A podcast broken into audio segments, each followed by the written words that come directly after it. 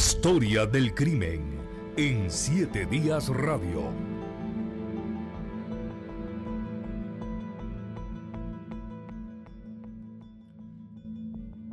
...1981...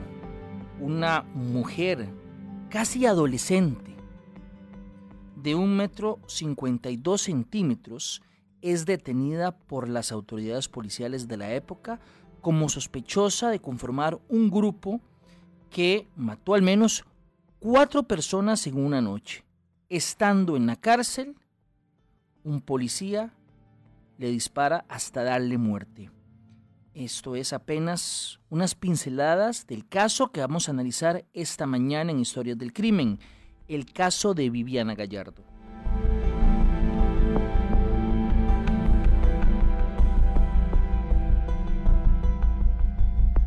Procedo a presentar a mis distinguidos invitados de esta mañana, don Edgar Fonseca, periodista de muchos años de estar en este precioso oficio. Eh, durante mucho tiempo elaboró en el diario La Nación como reportero primero, luego en puestos de jefatura, también fue director del el periódico Al Día también trabajó como em, profesor universitario en algunas eh, universidades públicas y privadas de este país y ya ha estado con nosotros precisamente en esta sección de Historias del Crimen, don Edgar Fonseca. ¿Qué tal? ¿Cómo está, don Edgar?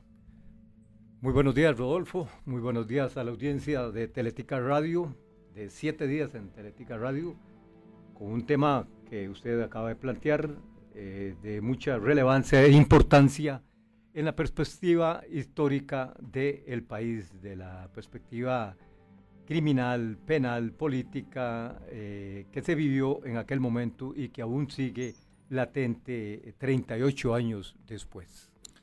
Y mi otro invitado, que también ha estado con nosotros en algunas otras oportunidades acá, es sin duda un estudioso en el tema de la seguridad, es analista, pero también ha laborado o laboró durante mucho tiempo en el Ministerio de Seguridad Pública, asesorando a ese ministerio. Don Paul Chávez, que también ha escrito varios libros acerca del tema de seguridad y es un estudioso también del tema del terrorismo. Don Paul Chávez, ¿qué tal? Muy buenos días y muchas gracias por aceptar la invitación para estar unos minutos aquí en Siete Días Radio. Buenos días y muchas gracias por la invitación. Bien, señores, comencemos. Como yo decía al inicio, hay gente eh, tal vez mayor de 40 años, que dice, sí, me acuerdo. Y hay gente muy joven, 20 años, que ni siquiera sabe que ocurrió el caso que vamos a analizar a partir de este momento. Entonces les ruego primero que tal vez si damos un contexto de ese 1981 o ese inicio de los 80 para empezar a, a comprender cómo estaban las cosas en el país antes de hablar del caso puntual. Tal vez, don Edgar, usted nos, eh, eh, ayuda a comprenderlo. Un contexto, Rodolfo, muy complejo, muy convulso, muy tenso. Recién acababa de pasar eh, la llegada al poder de los comandantes sandinistas en Nicaragua en 1979. El país envuelto en las llamas de Centroamérica y en esas llamas algunas de las brasas querían eh, involucrar a Costa Rica, eh, meter a Costa Rica. Y yo creo que este caso, eh, esta situación que se vivió dramática, dramático por lo demás con, el caso de, esta joven Viviana Gallardo, fue parte de aquellos acontecimientos colaterales que el país enfrentó en un ambiente de bastante convulsión, que se lo digo a usted y a las presentes generaciones. Ojalá que el país no vuelva a experimentar momentos de tensión y de confusión, de, ambiente tan tenso como el que se vivió en aquellos momentos. O sea, estaba la Guerra Fría en lo más y mejor, por decirlo de alguna manera, en distintos puntos del mundo. Centroamérica no era la excepción. El vecino país del norte tenía una situación realmente compleja. Ese es el contexto que usted nos está dando acá. Precisamente eh, en ese contexto es que en marzo de 1981 el país de pronto se ve estremecido por al menos dos actos terroristas totalmente inusuales en la capital. Un ataque a una a, un vehículo que transportaba marines estadounidenses y, un golpe contra el consulado de Honduras en la capital. Eso fue el 17 de marzo de 1981. Bombas propiamente. Sí, fueron explosivos y generaron heridos, generaron víctimas y lo que generaron fue una profunda preocupación porque el país y las autoridades fueron sorprendidas por estas acciones eh, totalmente eh, inusuales. Eh, don Paul, definitivamente, como lo dice don Edgar, la Costa Rica, la de ahora no está acostumbrada jamás a eso, pero la de los inicios de los 80 mucho menos, me imagino, que ver de repente que hay dos eh, hechos de este tipo en esa coyuntura. Así es, y, complementando lo que decía Edgar, em, hay que señalar lo siguiente, eh, para darle un contexto a, lo, a lo que sucedió. Eh, no sé si ustedes sabían que eh, recientemente se pensionó don Alan Solano, el director de la Policía Antidrogas. Yo tuve la oportunidad de trabajar con él y él precisamente fue uno de los investigadores tanto de casos sonados como la penca, el caso de la, familia y, el, y, otros hechos de similar naturaleza. Bueno, eh, yo tuve la oportunidad de conversar en algún momento de mi vida con él y con don Gerardo Láscares también pensionado. Es decir, hay una generación del OIJ que investigó estos casos y que tuve alguna relación con ellos. Y bueno, cuando estos hechos se dieron, el OIJ, que era la policía judicial en Costa Rica, no tenía ni siquiera una unidad de trabajo para atender estos casos. Es decir, el OIJ tuvo que armar una unidad que se llamó de asuntos especiales para atender este grupo terrorista, e, el, fenómeno del terrorismo, en el cual el país no tenía ningún tipo de experiencia. Se acudió al gobierno de Estados Unidos para lograr cooperación. Y bueno, ese es el contexto de, la época. Es decir, un país que no estaba preparado ni, ni había anticipado hechos de esta naturaleza. Y como decía Edgar, eh, la Guerra Fría en lo más y mejor es decir, la Unión Soviética y los Estados Unidos en una guerra eh, geopolítica en todo el mundo, y es aquí donde nace justamente este grupo que se llamó eh, La Familia. Hay que recordar que el grupo al que pertenecía Viviana Gallardo, eh, en primer lugar, nunca se autodenominó así, es decir, esto fue un argot policial con el cual se le calificó al grupo, pero ellos no es que ellos se decían somos la familia, no es como los otros grupos terroristas que dicen nosotros nos llamamos de esta manera, no, fue una calificación que le dio la policía para hacer la investigación. Y también hay que destacar que nunca fue un grupo grande, es decir, los datos que se arrojan del caso dicen que no, no pasaron de 20 personas. Y es el único grupo terrorista, es decir, los jóvenes que escuchan este programa, que no han escuchado esta historia, deben de saber que Costa Rica vivió una época de terrorismo con el caso de la familia y que como decía Edgar, ojalá nunca el país vuelva a experimentar este tipo de situaciones, a pesar de que, bueno, lamentablemente en el mundo esto se está viendo eh, con mucha frecuencia ahora. Don Edgar, ustedes como periodistas de la época, cuando empezaron a darse los hechos, ¿qué pensaron que estaba ocurriendo? Porque yo me imagino que no les pasaba por la mente que un grupo de jóvenes estuviese haciendo esto. ¿O, o, qué, como periodistas, cómo se vivían las cosas en las salas de redacción? Eran hechos inusuales, Rodolfo, y como tales eh, sorprendían a las autoridades, al gobierno, a la prensa pero se enmarcaban dentro de esa realidad convulsa y tensa en que estaba Costa Rica inmersa en la realidad de Centroamérica.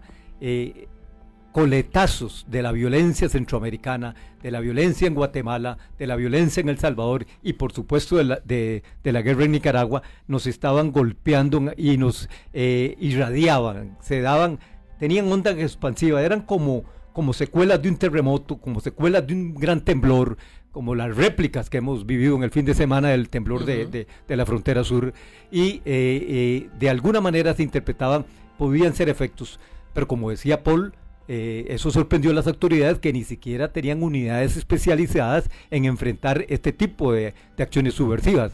Hay dos acciones que marcan los hechos. 12 de junio de 1981 y 1 de julio. ¿Qué pasa, qué pasa en, la en el primero de esas fechas? La noche del viernes 12 de junio, una patrulla policial sorprende a un Daxum estacionado cerca de la Gallito, de la antigua eh, eh, eh, rotonda, de la Gallito, a la entrada de Guadalupe. Sorprende a cuatro personas parqueadas en un vehículo y se produce un choque, un enfrentamiento en el cual mueren tres policías, uno de los supuestos atacantes, que después es identificado como Carlos Enrique, compañero sentimental de esta muchacha de Gallardo, y un taxista. Eso, eh, al fin y al cabo, es interpretado por algunas eh, eh, analistas como un golpe de, de profundas dimensiones en la realidad del país, pero a la vez destapó la realidad de aquella organización ante el país. Entiendo que esa noche, y ustedes me corrigen, lo que llama la atención a las autoridades es como que quieren robar un carro quieren hacer algo para luego cometer un delito en un local comercial cercano. Es correcto. Eh, una particularidad que tuvo este grupo, la, familia, ¿verdad? Eh, fue que eh, su, su, forma de financiarse era a través de cometer hechos delictivos, ¿verdad? Eh, hay que recordar que la familia eh, fue entrenada en Libia, esa es la, la, versión que se maneja del entrenamiento, porque la Unión Soviética en aquella época trató de generar grupos de, similar naturaleza en todo el mundo, y habían dos grandes centros de entrenamiento, uno era en la, en la, en la Patricio Lumumba en Moscú, y el otro era en Libia con Gaddafi, ¿verdad? Que ya sabemos como todos que, que terminó muerto finalmente en medio de una rebelión. Entonces, este grupo fue enviado a Libia a ser entrenado en explosivos, en armas de fuego, después regresaron a Costa Rica. El centro de, reclutamiento básicamente fueron las universidades, ¿verdad? Entonces, por eso es que también hay cierta eh, nostalgia universitaria de cierta manera por, por, este grupo, ¿verdad? Y cómo, cómo funcionó.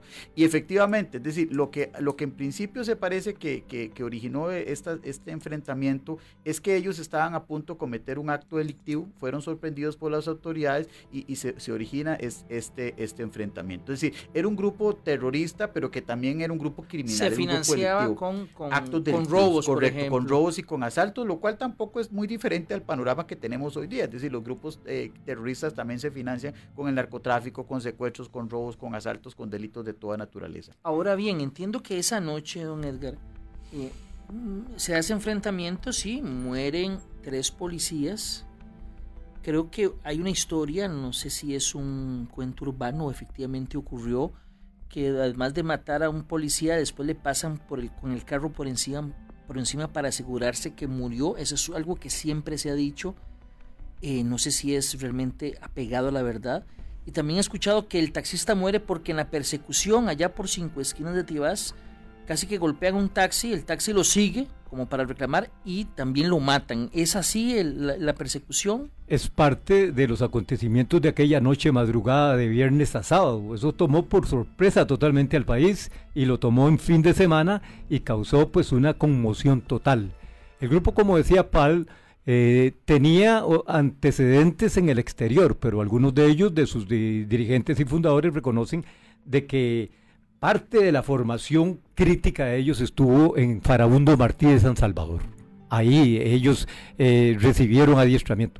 Pero los orígenes de este grupo, según admiten algunos de ellos en entrevistas que han concedido públicamente, se eh, remontan a un movimiento revolucionario del pueblo, MRP, que operó políticamente y en algunos momentos eh, con acciones eh, pues un poco más fuertes en la realidad eh, política del país en los años 70. Aparentemente algunos de los miembros de este grupo se escindieron al ver que el MRP no iba a acciones de más más eh, fuerza, más contundencia, más violencia, y es ahí donde nace lo que posteriormente, como bien lo, lo, eh, menciona Paul, eh, el, el denominado Grupo La Familia. Eso que usted menciona, Rodolfo, de las acciones de esa madrugada, de esa noche, la agresión contra un contra una persona en el suelo que aparentemente le pasa un carro dos veces. Policía, se decía. dos veces por encima. Eso es parte de las versiones que se manejaron en aquel momento en un momento de muchísima confusión sobre lo que acontecía, sobre quiénes eran, quiénes estaban detrás de aquellos acontecimientos, pero que eso se viene a destapar en una operación fulminante por parte de las autoridades en las semanas siguientes y que providencialmente, para ponerlo de alguna manera, liquidó aquella acción en cuestión de tres meses en el país. Volvamos a, los hechos de la madrugada. Como ustedes estaban explicando, se da un enfrentamiento inicial eh, en Guadalupe, me parece que eso es Guadalupe todavía, ¿verdad? Ahí mueren tres policías. Ahí es donde se ha manejado siempre y siempre le he escuchado de niño que eh, uno de los policías cuando cae, inclusive le pasan por el carro un par de ocasiones, sigue una, una huida hasta cinco esquinas de Tibás. Entiendo que ahí dejan eh, a un lado de la calle a uno de los, de los delincuentes herido, herido de muerte porque eh, fallece. También matan a un taxista que andaba a persecución. Ahí es donde detienen a Viviana o, la detienen posteriormente. Eh, ella era eh, de, de, esa misma noche, y bueno, eh, yo manejo un poco versiones policiales y de, analistas, Edgar maneja un enfoque periodístico también, y, quizás se complementa. exactamente, exactamente, y quizás hasta, hasta más detallado, porque él ha entrevistado a algunos de los actores de los hechos, yo simplemente conozco de referencia lo, que pasó, pero sí es muy interesante que Viviana Gallardo fue capturada y ella alegó después en el juicio, y de ahí surge un poco la leyenda de Viviana Gallardo en el sentido que fue más bien una víctima de lo que pasó, de que ella decía que era solo la conductora del carro. Es decir, ella siempre alegó en el juicio que ella no era parte o juicio no, porque yo creo que no, no llegó a juicio el caso. Exacto. Eh, es decir, ella, siempre... En su defensa inicial. Correcto. Y en su defensa ella alegó que, eh, que, que, ella al momento de ser detenida, ella decía que ella no, ella no tenía responsabilidad en los, en los crímenes, en los hechos, sino que ella era una simple chofer. Es más, de ahí surge un poco la historia de que ella era una persona inocente y es un poco lo que tenemos hoy día, ¿verdad? Hay dos versiones de la historia, uno que la coloca como una víctima inocente de todo lo que sucedió del contexto y otra que la coloca como una terrorista y una criminal. ¿Ella es detenida en esa, en esa noche o posteriormente? Ella es detenida esa madrugada. Esa madrugada. Esa madrugada y es cuando eh, eh, en las horas siguientes, eh, los reporteros empezamos a llegar a, las fuentes policiales y a encontrarnos con las autoridades totalmente sorprendidas. Pues estamos hablando de una muchacha, una muchacha de 18 años, prácticamente uno diría que adolescente, porque a nuestras edades, alguien de esa edad uno está pensando que está debe estar pensando en estudiar, en divertirse y no estar disparando o formando parte de un grupo. y Yo me imagino que la sorpresa fue mayúscula en Costa Rica de 1981, en Edgar, cuando se tiene que reportar de cuatro muertos en una serie de enfrentamientos, en una misma en un mismo hecho, más noche y madrugada, y en la que hay detenida una persona de 18 años, una muchachita. Sí, y lo más preocupante que en aquel momento las autoridades empezaban a descubrir que se trataba de una organización extendida. Al final vinieron a descubrir al menos 15 células integradas por unas cuatro o cinco personas que operaban de una manera muy secreta. Poli, usted desde el punto de vista policial investigativo puede explicar mejor esto, muy compartimentalizado. Correcto. No, no se conocían entre ellos, entonces eh, hacía mucho más difícil la investigación y la persecución.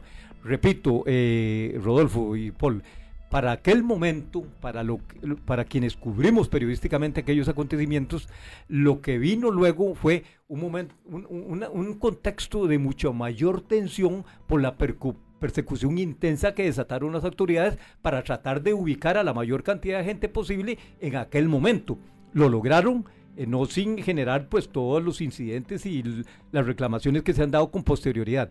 Sí, ella no fue a juicio, ella fue detenida, permaneció detenida. Ahorita vamos a contar qué pasó con ella específicamente, pero sí, ella fue, eh, estuvo detenida y al mismo tiempo se hacían investigaciones que permitieron arrestar a más personas. Ese es el punto. Correcto, correcto. En un lapso de semanas o un par de meses, ¿entiendes? Sí, en, las semanas inmediatas las acciones de la policía y este grupo especializado que se organizó realmente sobre la marcha eh, eh, y que respondió con una efectividad absoluta frente a lo que se estaba eh, presentando, la organización fue golpeada fuertemente por, por, las organizaciones policiales del país, por las instituciones, particularmente por el OIJ. A mí me, queda la impresión de que los golpes que ellos recibieron a partir del incidente este de la muerte de los tres policías, de la muerte de uno de sus miembros dirigentes, de la muerte del taxista, que fue como un, como algunos lo consideran como a la vez un, golpe de efecto, pero un golpe mortal para la organización al quedar destapada, revelada. Y cuando estaban en la etapa incipiente, me parece, porque si bien se estaba conformando, pues estaban dando posibles sus, sus primeros pasos a partir de lo que ustedes están narrando. Eh, ¿qué, ¿Por qué es el... ¿Qué tenemos que entender por terrorismo?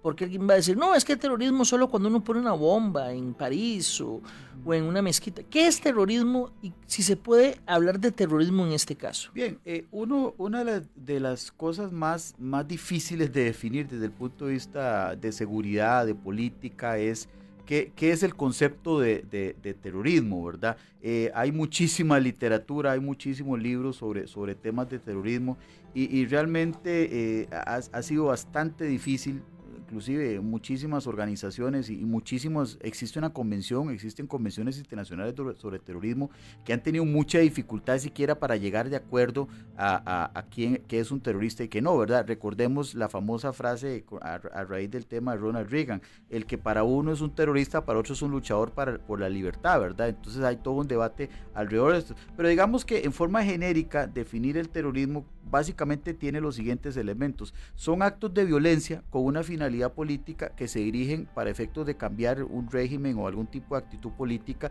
y que afectan a, personas civiles. Eso nos permite un poco de forma muy rápida hacer la diferenciación, digamos, con una guerrilla. Es decir, una guerrilla lo que intenta es tomar el poder. Un grupo terrorista no necesariamente quiere tomar el poder, quiere generar cambios en el poder, pero una guerrilla quiere cambiar el gobierno. Y nos diferencia del crimen organizado. El crimen organizado lo que pretende es un afán de lucro, aunque hay actos de violencia, pero el crimen organizado lo que pretende es ganar. En cambio, los grupos terroristas lo que quieren es hacer cambios políticos que a su criterio mejorarían algún tipo de sociedad. Perdón, y, nada más una cosa muy rápida ahí. Hay un autor que tiene un libro que se llama Inside Terrorists, un autor norteamericano, que dice algo que me parece importante a raíz del programa y es lo siguiente. Eh, lo único que todos los expertos en seguridad están de acuerdo a partir del terrorismo es que es algo malo. Fuera de eso, nadie está, nadie está de acuerdo en todo básicamente no es un fin en sí mismo es correcto. El terrorismo es, un método.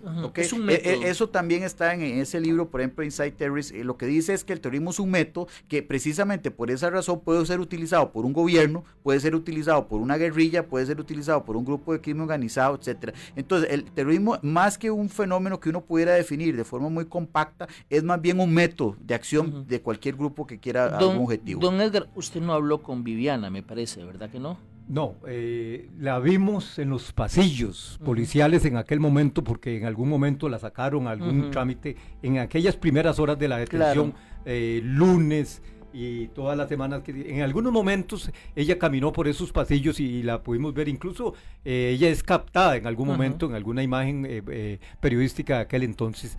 Y a, uno le queda en la retentiva, digamos, de la presencia de algunos de los detenidos que, caminando, siendo llevados a algunos de los trámites, pero hasta ahí. No eh, parecían jamás delincuentes. es que estamos hablando de jóvenes eh, eh, recién salidos de colegios o vinculados a universidades de, otro perfil al que uno estaba acostumbrado en la cobertura periodística en aquel entonces.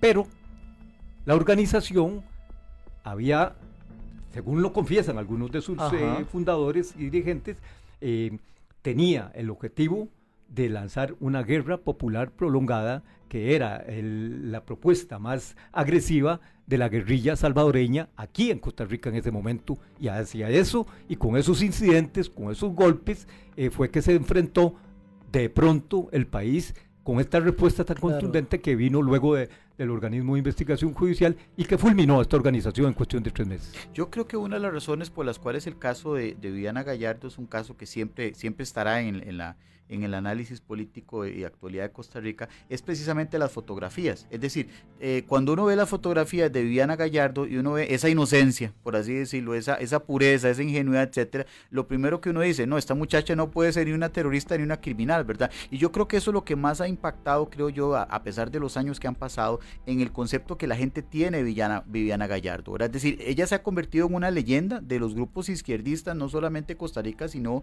a nivel mundial, una mártir de una lucha, ¿verdad? Y creo que mucho ha sido reforzado por las fotografías que se han revelado de ella, porque uno dice, es una jovencita menudita, inocente, eh, buena persona, aparentemente las fotografías revelan un poco esa imagen, y por eso es que la imagen perdura, es decir, se ha convertido casi que un icono popular. Les vamos, les vamos a hacer algo, señores, tenemos en línea telefónica a una persona que habló con Viviana Gallardo mientras estuvo detenida en las celdas del OIJ, interactuó con ella. Eh, voy a saludar de inmediato a eh, Yanori Sibaja. Yanori eh, trabajó durante muchos años en el organismo de investigación judicial.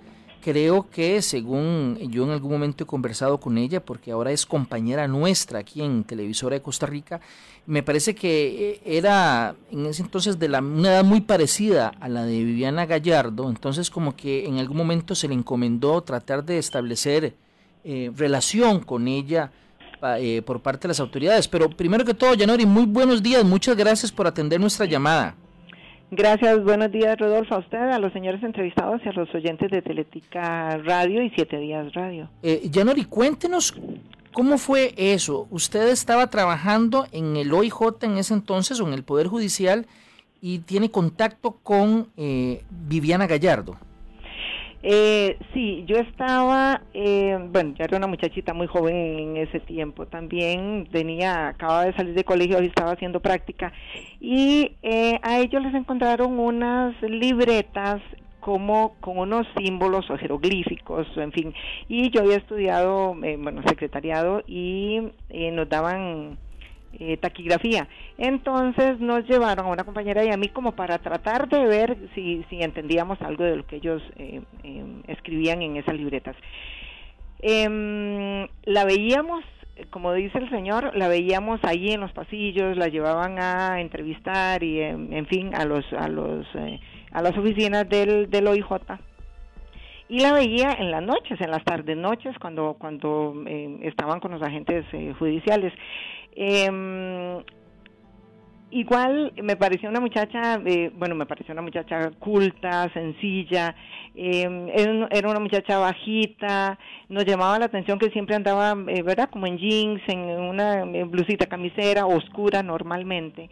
Eh, y el último día o el día antes, que no sabíamos que el día siguiente la iban a pasar al, a las celdas, eh, o la iban a trasladar. El, en la noche, los compañeros me decían, o en la tarde-noche, estaban, la tenían ahí con las familias, inclusive con la otra muchacha, creo que era que se llamaba Magali, que estaba embarazada, eh, la tenían ahí y nos llamó la atención que estaba como con una enagüita larga, como unas sandalillas, y los compañeros nos, de, me, nos decían, bueno, cuando pasábamos, porque nosotros pasábamos eh, eh, a otras oficinas, al baño, en fin, y ella muy atenta sonreía y saludaba y uno pasaba eh, buenos días eh, buenas noches buenas noches verdad no no era la muchacha eh, como fea terrorista o, o sea ella daba otra impresión. Eh, pasamos ese, eh, los compañeros me dijeron que pasáramos y la saludáramos y entabláramos alguna conversación a ver si ella decía algo en fin eh, pasé yo y la saludé y le, le comenté, ay, qué linda en agua que anda. Eh, y me dice, ay, muchas gracias. Sí, sí, mira, me, como casual, como, como que yo nunca ando así, las sandalias. Y hablamos, eh, hoy no me acuerdo qué exactamente, pero sí entablamos alguna conversación como del tiempo y del día y, en fin, eh, eh, cuestiones nada que ver con, con, con, todo lo que estaba pasando. O sea, como, como, ganándose la confianza en alguna medida. Exacto, exacto, como como diciéndole para ver si ella me, me, me hablaba tal y como, como le hablaba a la familia, o en fin, la muchacha muy atenta, eh, me, hablantina inclusive, sí como reservada, como, como, como, como en ella, ¿verdad? Pero, pero sí atenta. Le pregunté en alguna oportunidad, no, tampoco entablamos media hora conversación, ¿verdad? Fue un momentito y le dije, usted es tan jovencita y tan, tan bonita, ¿verdad? Como aquella chiquita que más bien parecía como, como un chiquillo, pelito corto, eh, ¿por qué se mete en estas cosas? O sea, ¿por qué llegó a esto? Eh, los compañeros dicen que usted tan, que es una muchacha culta, eh, sencilla pero culta y que se veía bien, ¿verdad?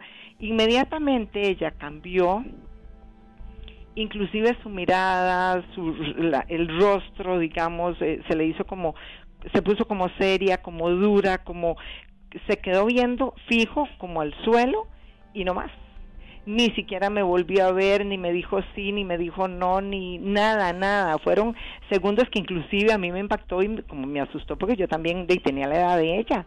Entonces me pareció como muy extraño ella de ser tan atenta y tan, eh, ¿verdad?, eh, culta y hablando bien, y un pronto a otro se transformó. Y es parte, supongo que, de, de toda la, organización y todo lo, lo, que conllevaba, a lo que la llevó a ella, a, esta organización. Yanori, ¿en algún momento ella, durante el tiempo que usted estuvo ahí viéndola, o esos días, usted la vio, digamos, asustada, o se quebró llorando, o, actuaba con naturalidad?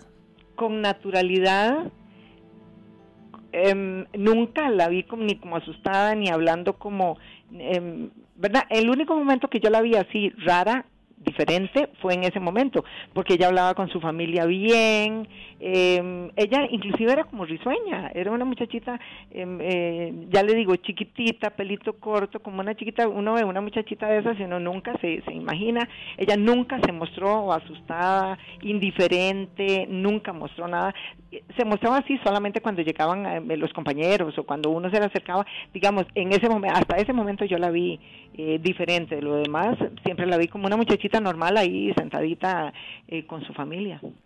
Janori, muchísimas gracias por, por contarnos esa parte y que tal vez, porque aquí estamos algunas personas que, ya sea como don Edgar, que cubrió periodísticamente la historia, como don Paul, que ha estudiado el tema y particularmente también en el caso de Costa Rica, y yo que pues, no la conocí evidentemente, era muy chiquillo, por lo menos usted nos está dando una perspectiva distinta de alguien que tuvo contacto en los últimos días de Viviana Gallardo porque ella muere poco después, un par de días después de que habla con usted, me parece.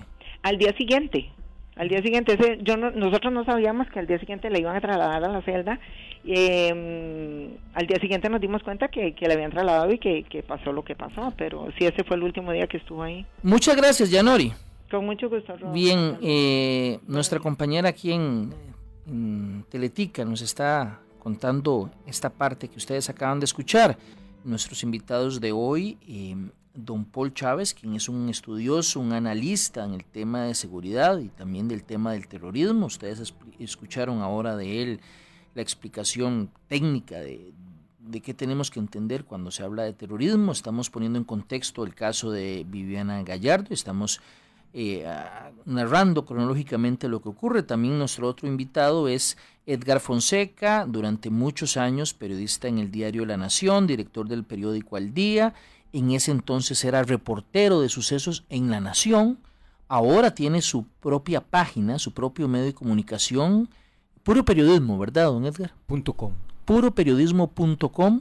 Ahí hace más que todo análisis de, realidad nacional e internacional, he visto. Un sitio informativo. Muy bien.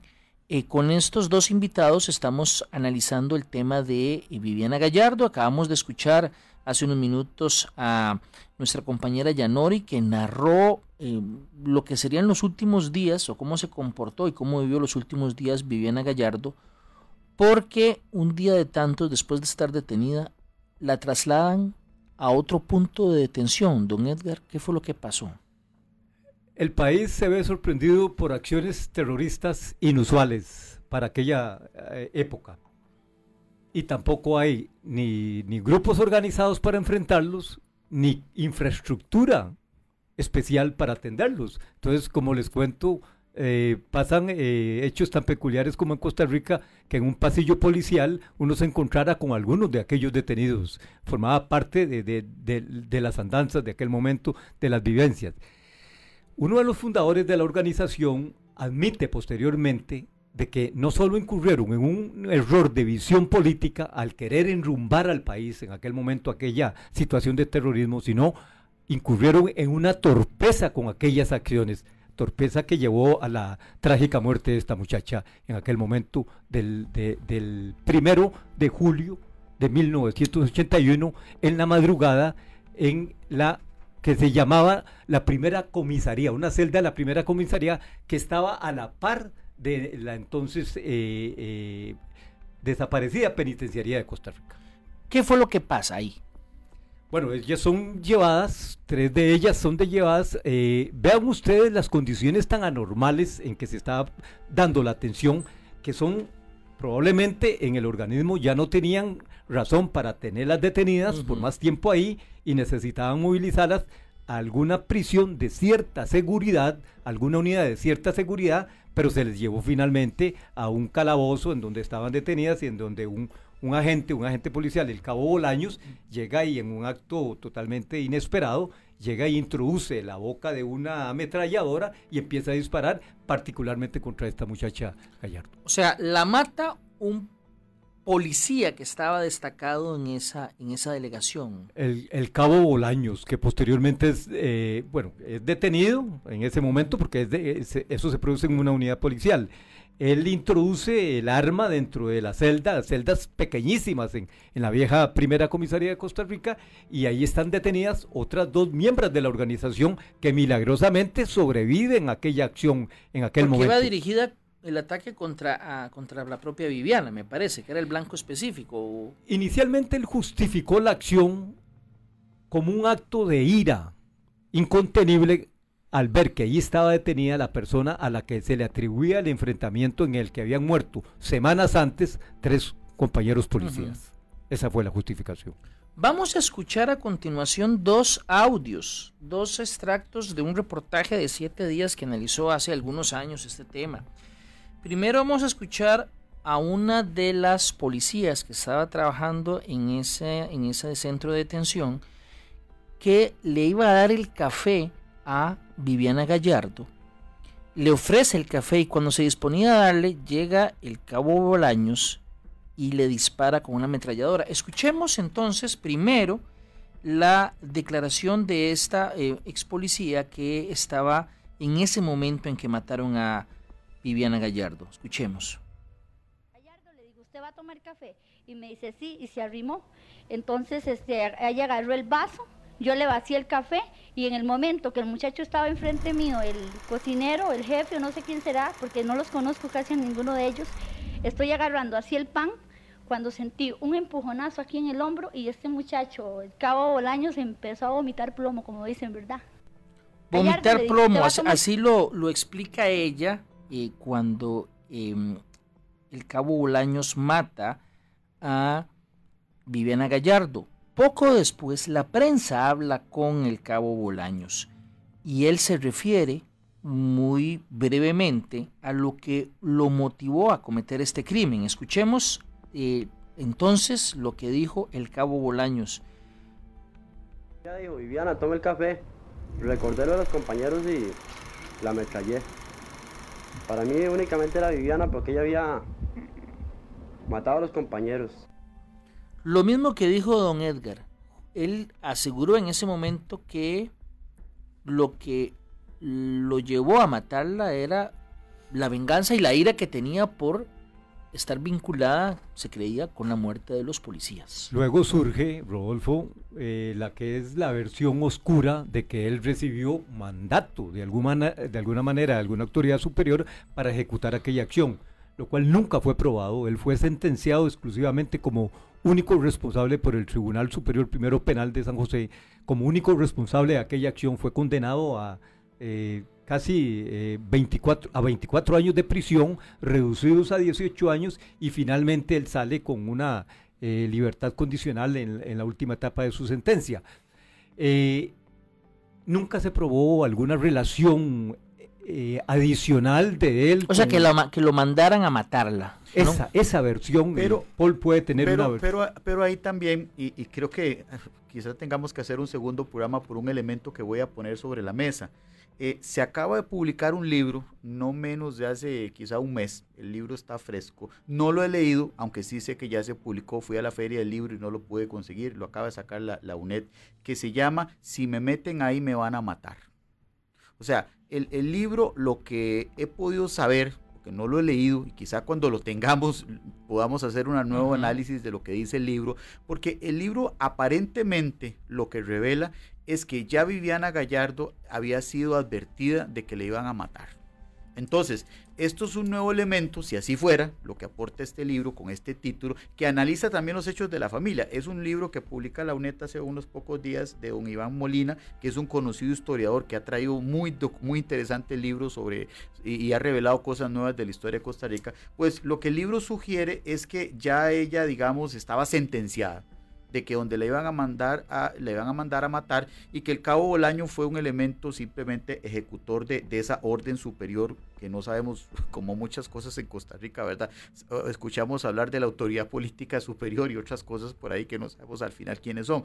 Y, eso me parece que podría ser algún indicativo de, que, de que este crimen se cometió de esta manera. Yo creo, analizando la experiencia en otros países, digamos, de que, de que sí pudo haber, porque también esta época era una época que se llamó también de las muertes extrañas, es decir, hubo una época en que hubo muertes por razones políticas y otras más por ahí de las cuales ya todos hemos oído hablar. Entonces, para mí tiene sentido, es decir, para mí tiene sentido creer, y no es que yo crea conspiraciones, pero sí tiene sentido creer que el acto... un grado de validez yo creo que Yo creo que sí, me parece que el cabo Bolaño no actuó solo, no actuó solo, me parece que él eh, posiblemente ejecutó órdenes superiores, lo cual se refuerza con dos elementos que hay que tener en cuenta. Y esto, Edgar, que periodísticamente investigó más esto, y si digo algo incorrecto, es una versión que manejo, él lo, lo podrá corregir o lo podrá corroborar. Se dice que después de que se cometió el crimen, otros policías de la, de la, de la unidad policial eh, limpiaron evidencias, recogieron casquillos y alteraron la escena, etcétera, y no fueron el cabo Bolaño. Es decir,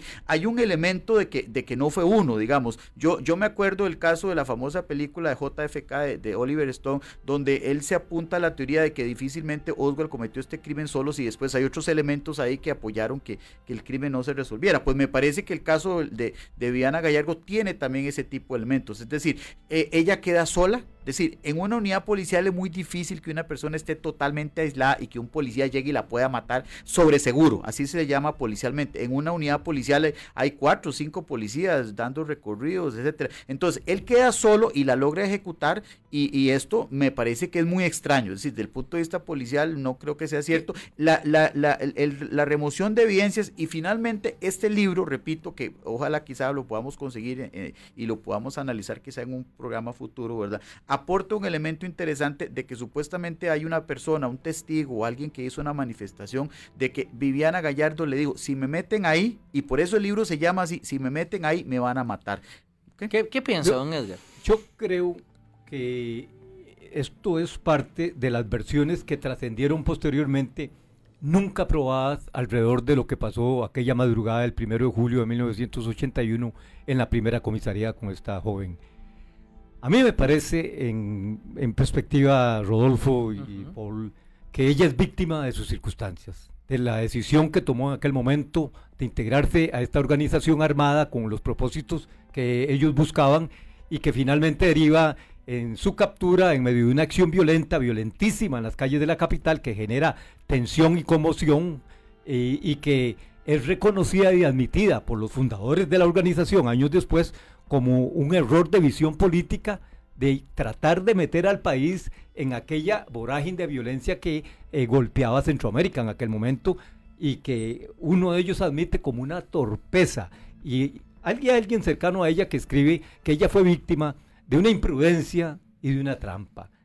Y la trampa era evidente al haberse involucrado en aquellas acciones que finalmente derivaron una respuesta bastante fuerte, muy fuerte y contundente por parte de las autoridades para desintegrar en aquel momento la organización, para fulminarla en cuestión de semanas y a los tres meses prácticamente tenerla liquidada y volver al país a un estado de cierta normalidad, no alejarlo, Paul y Rodolfo, porque de eso no estamos alejados. Posteriormente vivimos acciones de violencia de toda naturaleza y más reciente las que hemos estado viviendo en medio de la ola de criminalidad del país, pero eh, alejarlo de aquel foco infeccioso de, de, de, de propósitos terroristas que querían cambiar la realidad del país como eran los propósitos reales que tenía esta organización. Hay, hay, dos elementos que me permiten a mí reforzar un poco la idea de que él fue un ejecutor de órdenes superiores. Primero, su sentencia fue, él salió prácticamente 6, 7 años después del crimen. Es decir, él, él tuvo la oportunidad de obtener un beneficio bastante rápido en, en aquella época, inclusive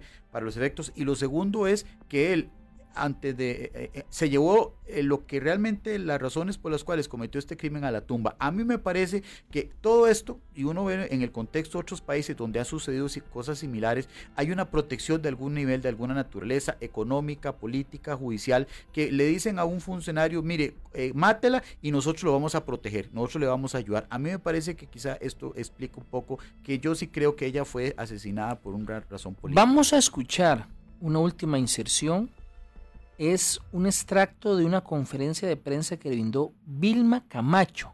Vilma Camacho, la mamá de Viviana Gallardo. Ella plantea que efectivamente había algo detrás de, esta, de este crimen. Escuchemos a continuación un extracto entonces con la madre de Viviana Gallardo. Me dijo, Costa Rica no se queda atrás del tratamiento brutal que tanto criticamos a otros países.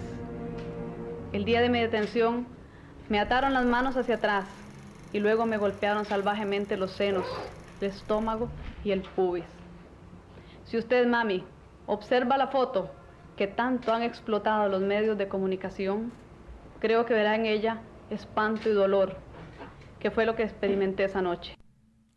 Era Vilma Camacho, la madre de Viviana Gallardo, explicando el contenido de una carta que recibió de su hija, eh, obviamente antes de que muriera, y que ella la, la cita en esta conferencia de prensa diciendo que fue víctima de tortura y que en el contexto de lo que ustedes están analizando alimenta también un poco el tema de, de que alguien pudo haber estado detrás. Pero como bien lo dijo don Edgar, y les voy a dar a todos, a los dos un minuto para concluir, es algo que nunca se va a despejar. Empezamos con don Edgar, con su minuto. Permanecerá la incógnita y la versión oscura o la versión negra de qué realmente aconteció. Eh, la Comisión Interamericana de Derechos Humanos conoció este caso, la Corte Interamericana de Derechos Humanos sentenció finalmente y absolvió al Estado costarricense cualquier responsabilidad en lo que aconteció. No hubo crimen de Estado, sentenció y ratificó la exministra Elizabeth Odio, jueza de la Corte Internacional de Justicia. Eh, pero vuelvo a la frase inicial con que me permitiste participar en el programa de hoy, Rodolfo eh, ojalá el país no, no vuelva nunca a experimentar los momentos de tensión, de conmoción, de tragedia, de dolor, de, de, inestabilidad que se vivieron en aquellos momentos de los años 80-81, particularmente con estas acciones. Eh, yo estoy esperando, como decía, conseguir el libro que mencioné para efecto de, de ver cuáles, si arroja elementos nuevos sobre, sobre la historia que ya que ya conocemos. Pero lo cierto del caso es que eh, estos son los grandes misterios del crimen, estos son los grandes misterios del crimen, ¿verdad?